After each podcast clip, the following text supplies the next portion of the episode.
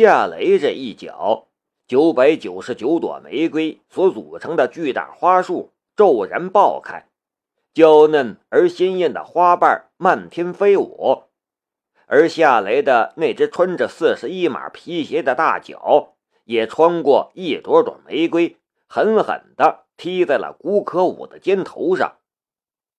古可武一声闷哼，单膝跪地，手捧花束的他被一脚踹倒在了地上。整个天音阁里一地下巴，鸦雀无声。没人相信有人敢起大脚踹古可武，而且是在群英会所。可是夏雷却这么干了，而且毫不犹豫，毫不顾忌。夏雷其实没有想过要在这里跟古可武动手，但古可武实在是欺人太甚了。申屠天音已经一再告诉古可武，他是他的未婚夫，可古可武却还要当众示爱，这等于是当面给他戴绿帽子。他虽然与申屠天音是假的，但古可武的侮辱却是真的。如果他连这样的侮辱都无动于衷，那他还算是男人吗？还有一个原因便是，这一屋子的人里面肯定有申屠天风的眼线。倘若古可武这样侮辱他，他也无动于衷，那他和申屠天音所演的戏也就露出破绽了。有着两个原因。夏雷明知道这一脚踹出去会引来很糟糕的后果，但他也踹得干净利落，无所畏惧。申屠天音也惊讶地看着夏雷，他也完全没有想到夏雷会这么冲动，居然在群英会所就把古可武一脚踹地上。混蛋！古可文最先回过神来。他怒骂了一声，一巴掌就向夏雷抽了过来。夏雷一把抓住他的手，顺手一甩，古可文也一个踉跄，摔倒在了地上。古可武从地上爬了起来，他拍了拍肩膀上的灰尘，怒极反笑：“夏雷，我长这么大，你是第一个打我的人。”而且是在我的地方，你今晚要是能从这里全身而退，我给你跪下磕头。说完，他吹了一声口哨，密集的脚步声突然从四周传来，眨眼间便跑来好几十个人，这些都是古可武的手下，包括之前在大厅里面那十几个凶悍的保镖。古可武伸手将古可文拉了起来，古可文指着夏雷，凶恶的道：“给我打断他的双腿！”几十个保镖一拥而上，每个人的手里都有家伙，钢管或者棒球棒，有的甚至还拿着砍刀和折叠刀之类的管制刀具。你们敢？申屠天音慌了。但他的气势却还在。古可武，你要是敢动他，我会动用我所有的能动用的资源向你复仇。古可武举起了一只手，正准备动手的几十个手下齐刷刷的停了下来，但已经将夏雷和申屠天音围住了。古可文怒道：“申屠天音！”我哥这样对你，你居然这样对他！申屠天音也不示弱，那是他一厢情愿，与我有什么关系？别以为我是那些十七八岁没见过世面的女孩子，一哄就上当。你和你哥打的是什么算盘？我们彼此心里都很清楚。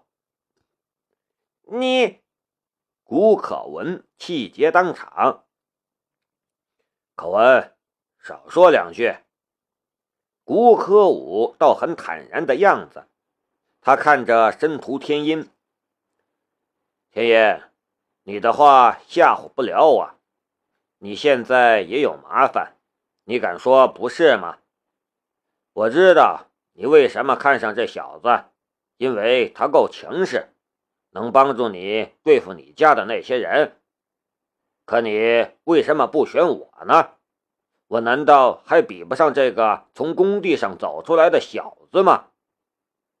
别跟他玩了，他配不上你，我才是你这辈子注定要嫁的男人。你跟我在一起，我敢保证，那些想打你主意的人，一个都没有好果子吃。我们永远没有在一起的可能。我和我未婚夫来赴宴，没想到你居然这么无礼。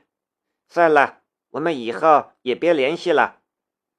申屠天音拉住了夏雷的手，雷，我们走。想走？哈哈哈哈哈哈！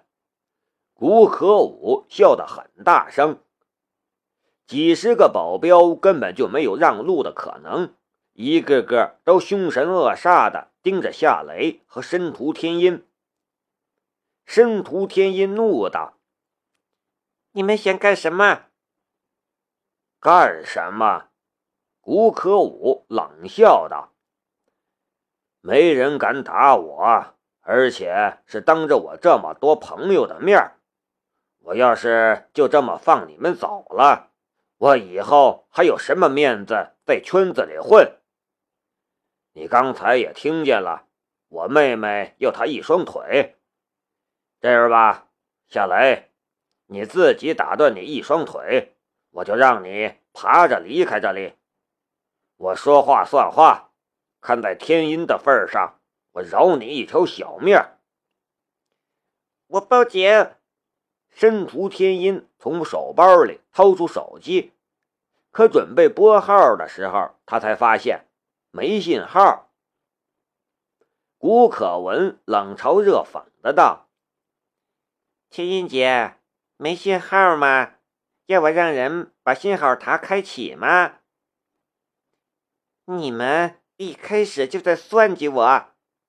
申屠天音彻底明白了过来，他好后悔让夏雷陪着他来这里了，可是后悔已经迟了，无法联系外面，傅传福和他的人也没法过来帮忙，警察也不会来这里了，这是一个鸿门宴。古可武给一个手下递了一个眼色。那手下将手中的砍刀扔到了夏雷的脚下，咣当一声，溅起了好些火星子。古可文盯着夏雷，冷冷的道：“左脚和右脚脚筋，你自己砍断，然后爬出去。”夏雷弯腰去捡刀，申屠天音死死拖着他的手，不要。夏雷笑了笑：“你放心吧，不会有事的。我说过，只要我在你身边，没人能伤害你。”申屠天音愣了一下，后眸中一下子就浮现出了水花。她是一个非常坚强的女人，从来不会把内心的情感表露出来。可在夏雷这里，她好像变了一个人。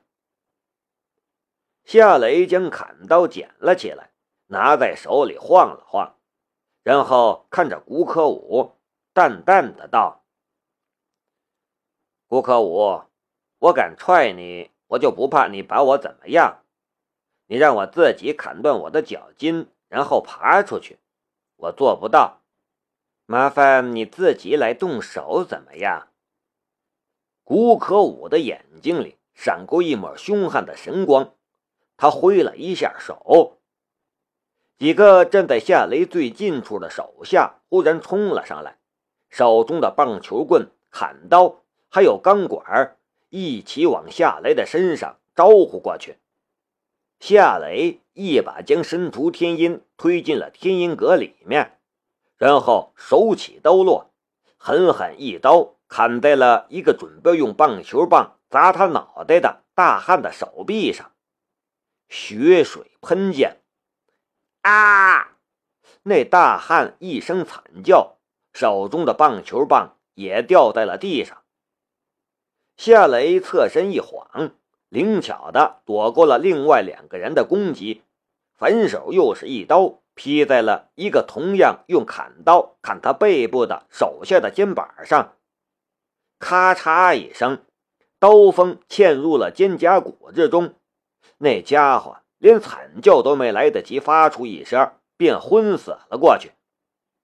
就在他倒地的瞬间，夏雷的刀又迅猛出击，一刀又砍在了第三个手下的大腿上。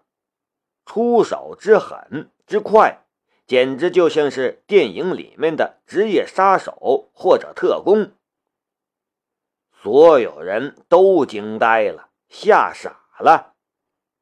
最吃惊的却莫过于吴可武，他做梦都没想到夏雷不仅敢在这里踹他，还敢在这里砍人。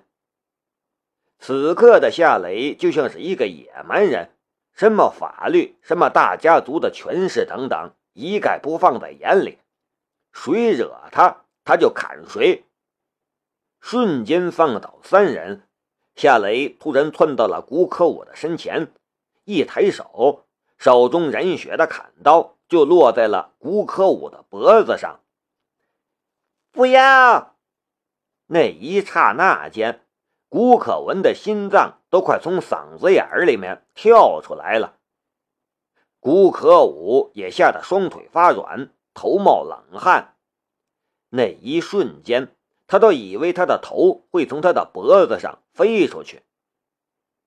不过夏雷的刀只是贴着古可武的脖子，没有砍下去。他出手砍人，他的目的并不是将人砍死，所以他下刀的地方都不是致命的地方，看上去很凶狠。其实他在下刀之前，早就用左眼锁定目标的非致命部分。砍的虽然狠，但不会砍死人。可即便是这样，在别人的眼里，他简直就是一个嗜血的疯子。没人知道一个发了疯的人会干出什么事情来，所以也没人确定夏雷敢不敢真的在古可武的脖子上砍一刀。你你你别乱来！古可武不仅双腿发软，就连声音都在哆嗦。夏雷绕到了古可武的身后，冷冷的道：“你不是要我的脚筋吗？拿把刀，我们两个来对砍。”你，你疯了！吴可武继续哆嗦。夏雷冷笑道：“你不敢？”不敢，那就别说大话。顾可武，别人怕你那是别人，我最后一次警告你，少惹我，让你的人滚开。顾可武没吭声，他在犹豫。你敢放开我哥？顾可文不知死活的冲夏雷吼道。夏雷侧身一腿，砰一声。踹在了古可文的脸蛋上，古可文顿时闭上了嘴巴，他重重摔倒在了地上，再也没有爬起来。夏雷从不打女人，但古可文这种女人是个例外。眼睁睁的看着妹妹被人踹得昏死过去，古可武的眼睛里都快喷出火来了。夏雷。你知道你在干什么吗？你死定了！夏雷一巴掌抽在了古可武的后脑上。妈的，你以为你是王子啊？想弄死我就弄死我！这一巴掌抽得很重，古可武的脑袋里嗡嗡直响，眼睛里也塞满了星星。夏雷抬手指着古可武的一大群手下，冷声说道：“我马上要离开这里，你们可以来砍我，但我保证我等下出手不会留后手，我真的会把你们往死里砍。你们砍死我是犯法，我砍死你们是自卫。一大群手下一动不敢动。孤科武在夏雷的手上投鼠忌器是一个原因，但更重要的原因却是夏雷够狠，还那么厉害。谁敢冒着砍死的危险去出风头啊？天音，我们走。夏雷向申屠天音招了一下手。申屠天音的大脑已经无法正常工作了，他下意识的点了一下头，顺从的站到了夏雷的身后。夏雷挟持着古可武往那群挡路的手下走去。没有古可武的命令，那一群手下不敢让路，但也不敢向夏雷发动进攻。夏雷猛一巴掌又抽在了古可武的后脑勺上，厉声说道：“让你的狗让路！妈的，听见没有？你是猪，听不懂人话吗？”说完，第二巴掌又抽了下去。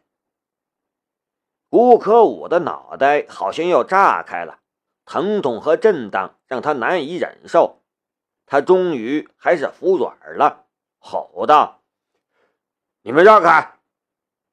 再挨几巴掌，没准儿就被打成脑震荡，甚至是白痴了。”一群手下这才让开路。